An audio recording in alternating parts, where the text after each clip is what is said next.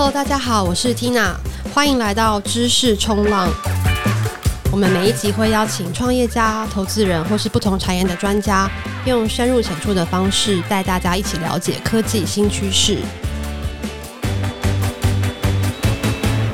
今天我们想要讨论的话题是最近非常热的元宇宙，就是 Metaverse。那么最近呢，我们知道成立了很久十七年的 Facebook 脸书，它的创办人 CEO Mark Zuckerberg 他决定把公司从 Facebook 改名成 Meta，就是 Metaverse 的这个缩写。那一时之间呢，其实全球都非常瞩目这个话题。那我们也看到很多公司的股价，包括像 NVIDIA、HTC 都开始大涨。一时间，全部的人都在讨论到底什么是元宇宙。所以今天我们也请到了我们的嘉宾 Travis 来跟大家讨论一下什么是元宇宙。那 Travis 你好，可以请你先跟听众自我介绍一下吗？Hello，大家好，我是 Travis，High Street 的创办人跟 CEO。那我们当然也是心元资本的 portfolio 之一，所以很高兴认识大家。OK，那 Travis，我知道你其实创业的 journey、创业的历程非常的特别，你要不要再跟大家说一下你怎么样进入到这个元宇宙世界里面？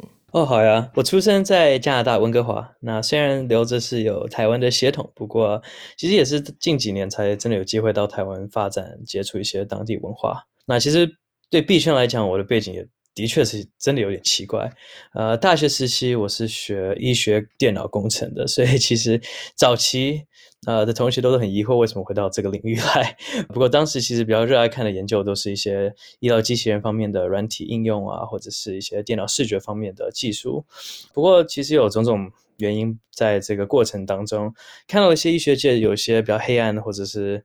不太好的事情，然后同时间那时候同学们又开始在风靡刚在北美崛起的这个 Hackathon culture，所以那个注意力就完全到这个软体设计这边来。后来也是不断的有新创文化侵入各个大学啊，很多朋友都到了西谷去发展，所以我自己也一窝蜂的跑了过去。那一开始的时候呢，就很早期，应该一四年左右吧，一四一五年的时候，Facebook 在 Facebook 工作的一些朋友就给我看了一些早期 Oculus 的设备跟 demo。那那时候其实。完全改变了我对这个软体程序开发的一个思念，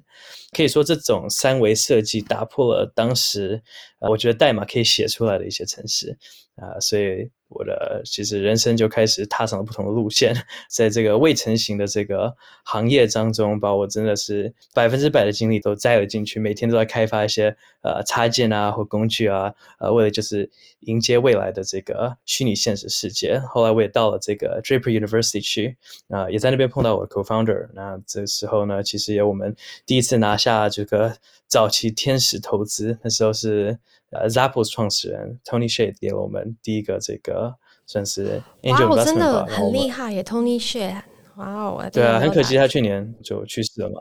那我们其实也是，因为我们现在其实有一点小小 teaser，我们的 High Street 是结合一些 commerce 跟 Metaverse 在一起嘛，我们所谓的 Meta Retail。其实，在一四年他就已经做过这件事情了。他在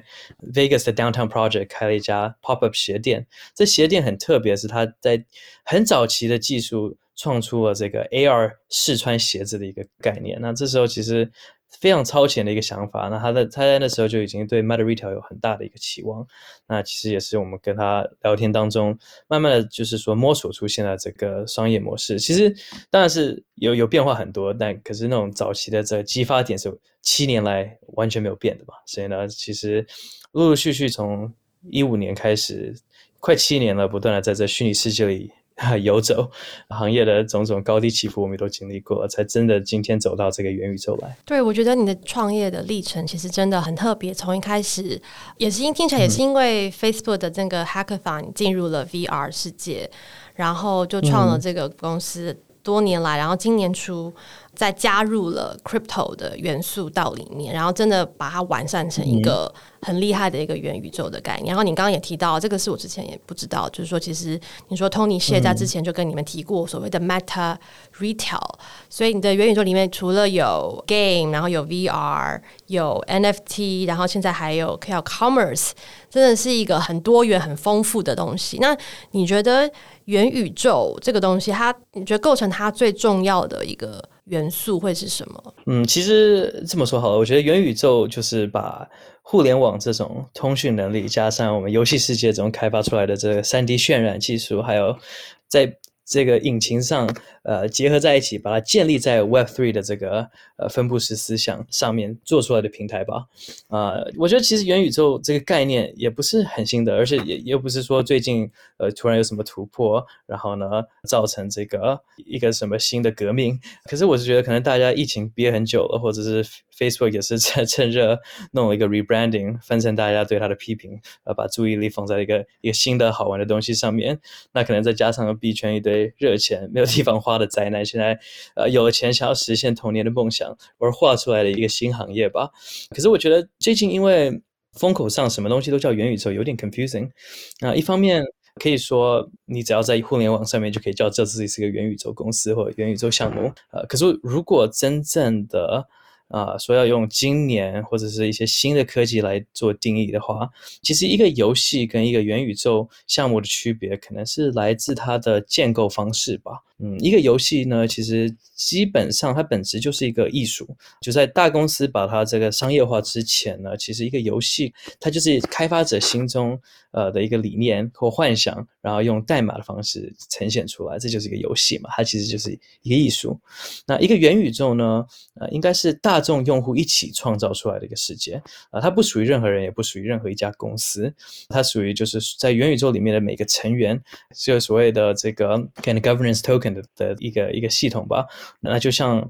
现在我们看这个区块链世界里面越来越多这种跨链项目一样，呃，之后也会有一大堆这种。跨元宇宙的技术，那所以我觉得这个时候，当所有的元宇宙连在一起的时候，你的数位分身应该也是可以随着，就是随时想要透过任何的不同的桥梁，呃，从一个元宇宙跳到另外一个元宇宙，从一个游戏跳到另外一个游戏，然后呢，你所拥有的所有的房子啊、艺术品啊，或者是武器等等这些 token、这些 NFT，应该也都可以从各个元宇宙到其他的新的元宇宙中探索，而可以保留住你的这个 identity 啊、所以我觉得现在最该 push 的。应该是这方面这种 interoperability between 各个不同的元宇宙。OK，我觉得你刚刚提到很多很重要的一些关键字，好比说一般的游戏可能跟元宇宙它的不同的差别是什么？嗯、就是说元宇宙它的一些概念或精髓，其实是它它是大家一起来建构的，嗯、然后它可能不属于任何一个公司、任何一个人，然后它它随时都可以去跨到另外一个宇宙里面，然后它就是真的是很有这个 Web Three 精神。那然后你刚刚提到说，其实的确现在很多人都搭着元宇宙的风潮，然后所有的公司都想要把自己贴标签成元宇宙。但其实包括像连 Facebook，它就很多人说，其实元宇宙它就是一个 VR 的 rebrand 而已，就是说其实它算是一个 upgrade 版本的 VR。我觉得也可以这么说，就是它可能之前 VR 在一六年开始，其实它有。之后到一直到去年，其实它都没有太多的起色。嗯、但是我觉得，因为 crypto 进来之后，我觉得把这整个东西其实做得非常的就更有想象力了。然后我觉得现在也真的是有一些整个体验很好的一些 virtual reality 的这些技术出来，嗯、再搭配上这个 crypto，我觉得它距离现实真的是越来越近了。那接下来，我觉得你要不要再跟听众介绍一下 High Street Market 这个项目到底是在做什么？嗯好呀，所以 High Street 的话呢，我们是一个以贸易为核心的元宇宙。那它的背景呢，其实有一个故事，它是一个 MMORPG。那可能就像大家熟悉的《风之谷》啊，或者《魔兽王国》这这类型的这游戏一样，它有怪兽要打，也有任务要解。那玩家呢，进入游戏的时候，他其实就是透过一个时空的虫洞，移民到了这个虚拟世界中。在这里面呢，你会呃先到一座这个新手岛，叫做 Freshman Island。在这里的话，你会结交一些鸭子朋友。认识我们项目应该知道，FOMO Duck 好像到处都在。那那这时候呢，这些鸭子们会教你怎么在虚拟世界里面存活。那 High Street 世界是一个。所谓 Metaverse as a Service，所以呢，其实各种不同品牌跟项目都可以跟我们合作，那在我们的世界中开发出自己的岛屿或城市来。啊，不管是传统或者是币圈的朋友们，只要是有品牌或有 project，都可以跟我们合作。那新手村毕业之后的玩家呢，其实就可以开始首先探索我们的一些早期的地区。啊，目前除了 High Street City 之外呢，我们也有 Binance Beach，就是币安的海滩，Animoca Archipelago，嗯，或者像 Avalanche Alps，啊，这个雪崩的。高山，呃，Republic Realm，这些都是一些比较著名的可能币圈项目吧。他们其实都是我们的一些合作伙伴、投资人，然后呢，也是买了我们的很多 real estate，呃，就是虚拟的房地产，在这个世界中开发自己的岛屿、自己的王国这样的一个概念。那我们的玩家当然都可以去参观，去可能探索他们。里面的一些任务啊，或者一些怪兽啊，或者一些他们想要展现出来的一些 portfolio company 或者是 community，啊、其实就是一个很 interoperable 的一个一个世界。那当然，越来越多这种品牌呃开始跟我们合作的时候，那这个虚拟土地。越来越多人在这个可能世界里面开发的时候，可能就会让这个元宇宙真的变得越来越丰富。其实这就是跟这个头号玩家的这个思想是一样的嘛，他们的背后也是一个 MMORPG，那后来就是越来越被这个呃世界采用为一个商用平台。当玩家可能打怪物打累的时候，可以就是把他们 Play to Earn 赚到的这些 Token，那带到任何的这些地区去，可能去可能一个城市里面呃进行一些购物。那我们其实跟就是说很多元宇宙不一样的地方，跟可能比较有特色一点的，就是我们的所谓的 phygital product。呃，phygital product 其实就是结合 physical 跟 digital 在一起的意思嘛。那游戏里面的所有的装备呢，都是其实一些真实的品牌出的这些真实产品。呃，所以其实消费者在游戏中买这种游戏道具的时候，其实呃也是同时可以在真正的购买真实生活里面可以用到的一些物品。啊、那对于品牌来讲呢，我们其实就是延伸了他们这个 EC strategy，呃，到元宇宙的这个平台中，就是他们如果有 Shopify 的店嘛，或者是有可能在 Amazon 上或者在任何的这些 EC 网购平台上面的一些店面的话，其实透过我们的话，它可以把它延伸到这个元宇宙里面来，我们可以完完全全的把这两个世界打通。因为玩家在我们玩游戏的时候要 KYC，那所以这个意思呢，就是我们会有他的 Proof of Address，那知道他的住址在哪里的时候呢，他在游戏里面购买商品的时候，我们其实可以直接的用我们游戏后台服务器。帮他在这个 EC 平台上下订单，同时把它寄到他家来，所以其实，在游戏里面购买的东西会真正的在真实生活里面到达呃他的家。所以简单来说，我们透过游戏提升了可能商品的价值。那一件衬衫在游戏里面可能成为了盔甲，那网球拍呢，可能也会成为武器。所以是这种呃线上，我再把这个传统跟真实的品牌连接到这个虚拟世界里面来。哇，听起来真的很。好想去玩哦！已经 live 了吗？已经可以进去了吗？嗯，我们现在是 alpha 阶级，所以就是说很早期的一些 community member 是有让他们进来玩一下。我们最近是有一个 Halloween release，就是在万圣节的时候，呃，有让一些呃少数玩家进来可以。Early play to earn 一下，就是我们用一些可能我们的 high token 来鼓励大家帮我们测试，嗯、呃，那个一些 bug，然后呢，我们也是非常努力的在把这个所有的反馈呃下来的这些问题全部都要修好。那快要接近圣诞节的时候会有再一个 release，这时候肯定可以多几个听众朋友可以进来玩。那虽然现在是只有这个。PC VR 版本，那慢慢的话会拓展是给这个普通 PC，还有这个手游玩家也有自己可以体验 HISU 的一个方式，就是结合了游戏，然后也可以有 Commerce，然后还有 Play to Earn，所以在游戏里面过关闯将所达到的这些 Token 都可以拿去再去购买其他品牌的东西，嗯，然后现在已经有很多听起来非常多的这个。游戏公司在跟你们合作的是吧？对啊，其实我们现在的角度就是跟大量的，不管是可能其他 Play to Earn，或者是我们最近跟一个叫 Genopath 合作嘛，他们是 Move to Earn，对，啊、呃，就跟 Pokemon Go 一样的概念。啊，其实就是大家都有一些可以。呃，串流起来的一些合作方式。嗯、那我们现在也是慢慢的在看一些可能非币圈的游戏吧。最近，呃，我们有一个投资人是日本的 Katsuki，嗯，呃、他们是手里是有这个七龙珠还有那个海贼王的 IP 游戏 IP。所以呢，其实我们是慢慢在结合一些非这种就是圈内的一些朋友的一些 IP 跟项目来来把这个元宇宙变得更丰富一点。对我们来讲，其实还是 Commerce 为主嘛，就是我们还是希望可以就是孵化一些新的品牌啊，或者是一个可能。从潮牌走到这个元宇宙，结合一些所谓的可能 digital first 或 digital native 的一些服装，可以从这边浮现出来。呃，我觉得这是比较好玩一点的部分吧。对，因为你们之前在做 VR 公司的时候，就有跟很多品牌合作，嗯、他们就在你们的 VR 世界里面做自己的品牌，嗯、然后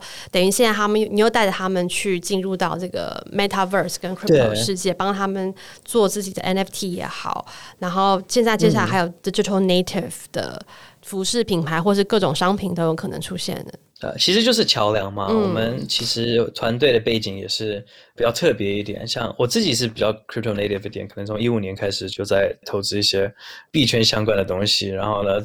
把钱砸在一些不该砸的地方，嗯、呃，到处乱玩，然后呢，可能 DeFi 起来的时候，啊、呃，又比较 degen 的在在玩玩一些，尤其是那种可能没有没有 liquidity、没有认知跟风险特别高的风险很高的 DeFi 的产品，这些这些这些游戏都在玩，嗯、那。交了很多学费，对不对？对，没有错，就是比较比较好玩一点的东西，就是我们比较刺激一点的东西，可能对我来讲比较有兴趣吧。那可是我们团队，我们也是跟品牌合作这么多年，六年来讲，就是各种不同品牌，不管是这个像 Hershey's 啊，或者是像呃 L'Oreal、Victoria's Secret 这些，都在进行各种不同的尝试，来结合这种 emerging technology 跟他们的现有 operation 在一起。那其实也慢慢成为他们的顾问了。那所以呢，其实，在呃，算是不幸中有幸吧。就是疫情的时候，呃，大家其实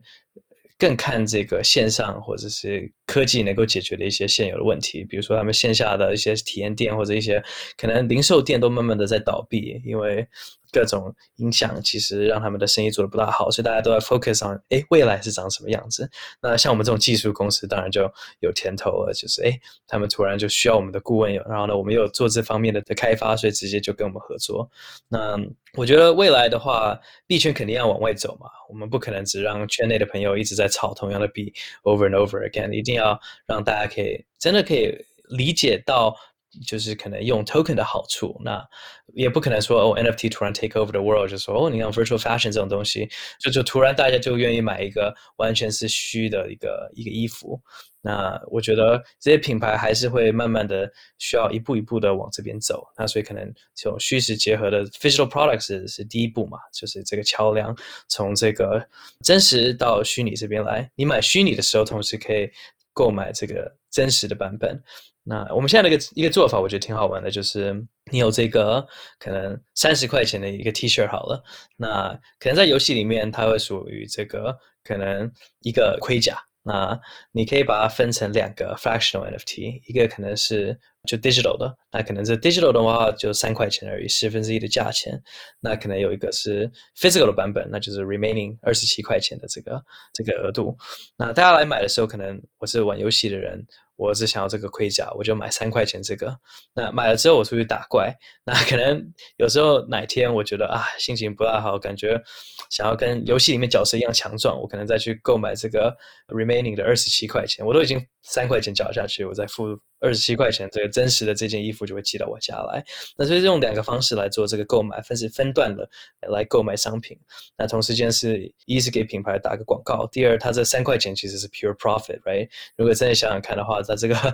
完全没有成本，也不需要做任何的 inventory，呃，就可以 print 无数件这个虚拟的衣服出去。所以这个在这在这个方式里面，你就可以让品牌看到，诶。这个虚拟的好处，然后同时间它也可以慢慢的就是说，呃，接入这个元宇宙的的系统里面来。那慢慢慢慢慢慢的话，呃，其实未来的世界完全虚拟的衣服才比较有可能性。对啊，我觉得真的是看到一个融合的一个现象。然后，的确，你刚刚提到很多零售店，他们都看到自己的这个实体商品可能现在都。卖的没有虚拟商品来的好，所以包括像现在很多新的游戏、嗯、，Sandbox 啊，Decentraland，他们都在卖虚拟世界的房地产，然后可以卖的非常非常的高。那我觉得这个也是。大家会去思考说，诶，新的一代的人们，他们真的是想要在虚拟世界花更多的时间跟金钱，那他们的商业模式跟他们的产品整个策略都要去重新的思考，然后也会想要跟像你这样的公司来做合作，因为越来越多用户他们他们想要的体验会跟之前很不一样。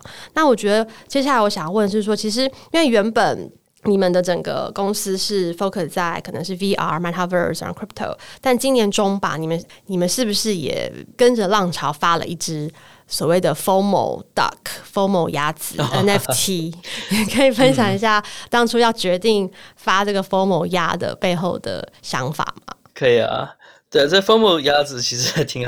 就很可爱。那我们其实。一开始的时候设计这只鸭子是游戏里面的 NPC 角色嘛，嗯、那它其实是它就是一个很可爱萌的一个一个一个吉祥物，让你可以慢慢的去理解，就一些我们平台背后的一些种种比较难解释的一些技术，比如说我们用了很多 DeFi 的 mechanism 来卖东西，像这个 bonding curve。那很多用户其实可能如果只是游戏玩家的话，他不会很容易的来理解这个，所以我们设计了一个吉祥物专门来帮你解说这件事情。那后来其实我们也都是。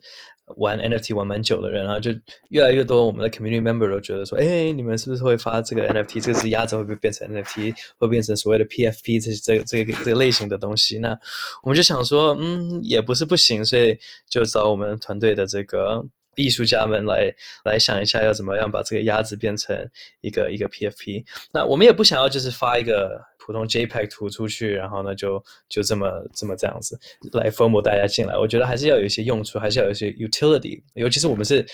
真正有一个元宇宙在后面，真正是有一个游戏在后面，不像其他的一些 PFP，可能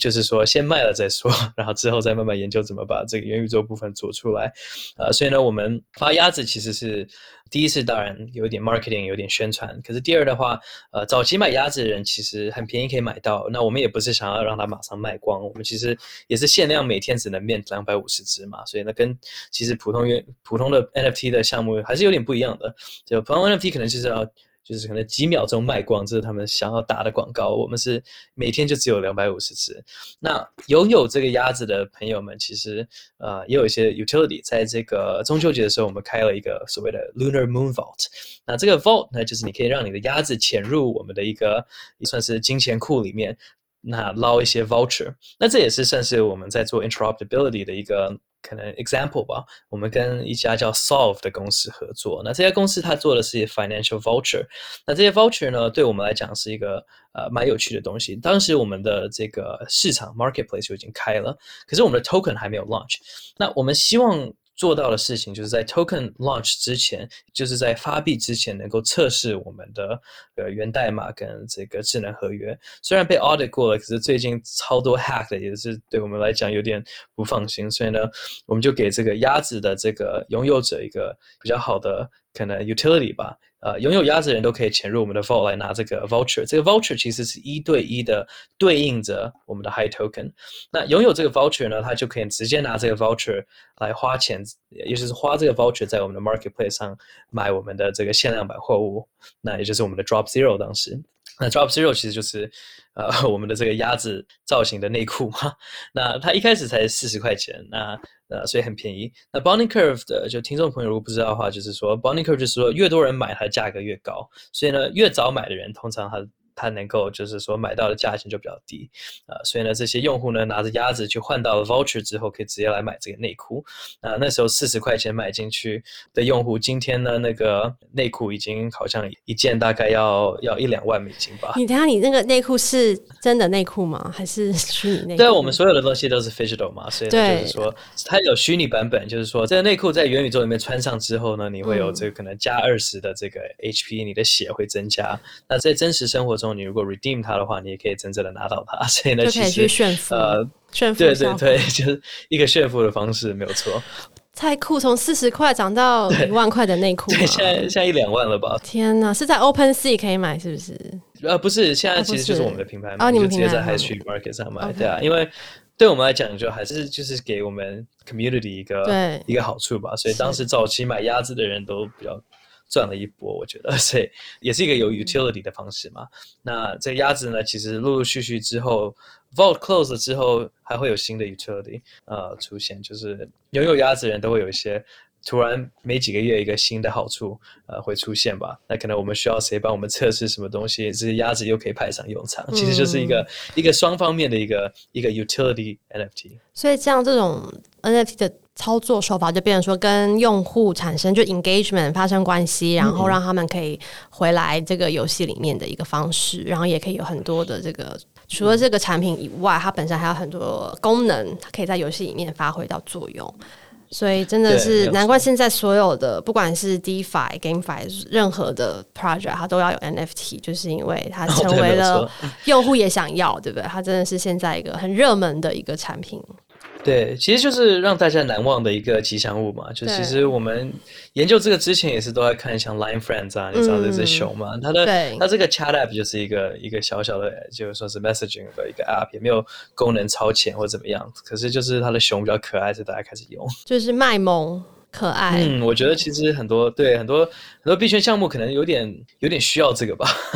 就是在说他们太无聊了，是不是？对，OK，就是其实你你会看一下就是几行代码，然后做个 swap，还是要有一些比较好玩的这一些东西，嗯、一些风趣一点的对的东西让，让让大家可以喜欢它嘛。好玩还是很重要，对不对？嗯。然后刚才也提到说，就里面还是有了 DeFi 的，应该是说功用在里面，所以。DeFi 就等于说，让用户可能这个 token 本身也是可以去赚钱，或者是可以有 yield 等等的一些功能。所以我觉得现在真的是似乎以后在这种 Web Three 或者 Crypto 的这个 project 世界里面，所有的这些 project 它都必须要具备有基本的 DeFi，然后还要有 NFT。那你觉得这是是不是所有 project 它必须要成功的最基本的一个要素？我觉得世界在改变吧，就是从一个投资角度，像你们来讲的话，一个 equity 公司你要回本要多久，对不对？就是你要等等个六七年才有可能上市或者是被购买，那你才能够有点 return。那其实对 token 的项目来讲呢，它就是 road to liquidity 变得非常短。那其实这个的好处在于说，第一当然是项目钱会比较多一点，就是可以真正的跟一些比较大的公司来竞争。最近其实有一些比较 predatory 的 behavior，尤其我们讲的 Facebook。嗯，我们在 VR 待这么久，各个不同的公司在做各种不同开发，都有点被他们欺负啊。就你做了什么有用的，那你需要他的平台，他就把你 shut down，然后自己开一个自己的，呃，完完全全一比一的抄过来，那你就完全没有办法跟人家竞争嘛。那币圈的好处就是，其实，you go public faster，你的这个 treasury 就是。会比较大一点，那这样的话，一些新创公司当然就可以有足够的钱来竞争一些比较大一点的，呃，可能做比较久一点、比较没有这么 creative 的公司，可是钱比较多的公司。那这样的，其实我们 startup 的话就可以有一点竞争能力嘛。那对 VC 来讲也是好处，嗯、你们回本可能六个月就可以赚回本金，其实也会让你们更想要投资更多项目。那可能呃促进更多的这个 investment 跟这个项目的孵化，所以我觉得这是币圈带来的一个。一个好处，那当然的话，我觉得不是说每一个项目都需要发币，可是都可以学习到各种不同其他项目做的一些开发吧。比如说，我们也是看到 Uniswap 或者是看到 Bancor，看到这些 DeFi 项目研究出来的一套系统，然后只是把它呃借用过来用在产品上面而已。所以其实有更多不同的领域跟 industry 还没有被币圈的这些技术给碰到，呃，或者是 leverage 到。我觉得都是机会，让大家进来做一些小小的开发，或者是一个一个新项目的创新跟创业嘛。了解，对啊，我觉得现在的确，我觉得呃，所有的人都必须要开始适应这种新的 token economic，对不对？然后这种 Web three 以这个用户为中心，token 钱包为中心的一种新的商业模式。那 OK，那接下来我们想问 Travis，你觉得现在真的是全世界所有公司都在瞄准？元宇宙，或者说下一代的科技，嗯、你觉得我们看很多科技大头，像不管是 Facebook、Roblox、Nvidia、Apple 等等等，你觉得他们哪一个公司？你觉得他们在布局的最最超前部署？哦，那这当然绝对是 Facebook 吧。他们从一四年开始投资 VR，带动了整个产业。那当时其实他们。入门的必读课本就是一级玩家，所以，呃，我我觉得虽然这些中心化设计让我有点不舒服，可是还是要佩服他们真正就是带带给这个行业的贡献吧。呃，那除了 Facebook 之外呢，啊、你知道他们好几万人都在元宇宙的这个可能周边工作，不管是研究或者是 application 应用或推广，其实他们绝对是第一名嘛。听说他们员工都在 VR 环境里面办公或是开会。不知道是不是真的，可能没有那么严重。嗯、我们的确自己是我们所有礼拜二、礼拜四的会都在 VR 里面进行。那那我相信 Facebook 也有自己一套系统来做这件事情，他们的 meeting 啊这些东西也都是从这边开始的。那我觉得他们可能在西雅图的这些研究大佬，可能都真的是呃在元宇宙里面工作长大的。那其他的员工我就不大清楚了。嗯、可是的确，他们真的是对行业带给一个。我们没有办法，就是说，可能算是感激不尽的一个一一个词汇来描述他们的贡献吧。因为真的没有他们，就没有这个 industry。他们是产业的推动者。我记得当时去参加二零一六年去参加 Facebook Conference 的时候，在美国，嗯、他们当场就发给全部的人，应该有一千个人吧，哦、上千人，每人一个那个，当时应该是 Samsung，还很久以前的一个最简单的一个 VR headset，所以他们一直都不断的在推广 VR 的应用。嗯对啊，你不能不佩服他们，就是说，真的是创作一个新的行业出来。没有他们，真的没有 VR，没有 VR，也没有现在今天的所谓的元宇宙的开发嘛。所以我觉得，真的不管他们做了什么这样的不好的事情，还是。要感激他们把这个，就是说 Oculus 带到了世界上来。那当然，我觉得 Roblox 呢也是另外一个我觉得值得去学习的元宇宙。他们没有 VR，他们纯粹是平面的游戏嘛。可在社交方面，这方面的话，它真的是达到了一个元宇宙的目标。那大家可以在里面自行创作、开发跟发展自己的故事。啊、呃，我觉得。他们的问题是在于，他建立的平台其实蛮老的，所以要翻新的话，可能也是很多 technical debt 需要解决。所以这是一个我觉得，也许他们可以慢慢的来做 Roblox 2.0或怎么样的一个概念吧。啊、不过真的是他的社群做的非常非常好，而且啊、我觉得大家应该都是向他们学习。啊，不过这个也是到一个另外一个问题嘛，就是现在所谓的 UGC 跟 PGC content，就是你要做 user generated 还是做 professionally generated？啊，我们这边也是有点 contrarian，大家像 Sandbox 啊、Decentraland 都是比较希望，哎，用户来创作他们的 content，大家就是说把这个创作的所有的工具交给用户。只是我们现在技术可能还没有到这一点吧，就是你看大家所做做出的平台都是比较 low poly，都是比较可能没有什么 standard，嗯，都是有点简单。有点可能说破破烂烂一点的 一个一个世界嘛，就是因为可能要做出一个真的很完善的、可能高品质的算是游戏跟 VR 体验，呃，可能还是需要一些专业团队来做吧。所以我们其实也是首先的开发是我们自己，然后再来会给一些我们 Greenlight 的一些 Studio Partner 来做开发。可是真的可能我觉得要两三年后才有机会让普通大家玩家来来做这个开发。嗯所以你觉得 Facebook、Roblox 是布局很超前，或者是做的很好的两家公司？真的，我觉得没有人可以就是超过他们吧。除了像 Epic Games 他们的 Fortnite，嗯，可是 Fortnite 也就是一个游戏嘛。那他们其实也没有特别想要做自己的平台，他们其实也是希望大家来一起做，一起开发元宇宙。那 NVIDIA 的话，我是觉得也是挺厉害的，就他们的显卡跟他们的这种 Ray Tracing 这些技术，真的是可能是未来在所有游戏都在云端渲染，然后呢 pass down to device 的时候，他们一定会是这里面可 就是核心人物之一，这是大家都会用到的嘛。那其他的话，我觉得可以慢慢的再追一下吧，Google 啊、Apple 这些可能都都得花点时间来追。对。那假设说现在一个新的公司，一个新的 startup，它也想要进入元宇宙，它是不是变成说哇，同时要做 web，要 mobile，要 cloud，要 VR，要 blockchain，是不是门槛变非常的高？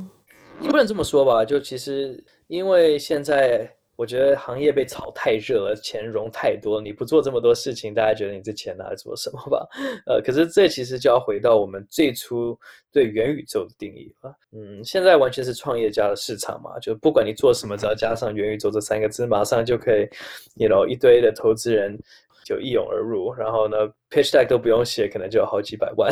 那我觉得其实真正要做出东西来，还是要看内心吧。元宇宙的可能性，它最大给我们的礼物就是让我们都回到童年，它把嗯我们梦想的理由再还给了我们。所以我觉得，如果大家童年有什么未完成的心愿，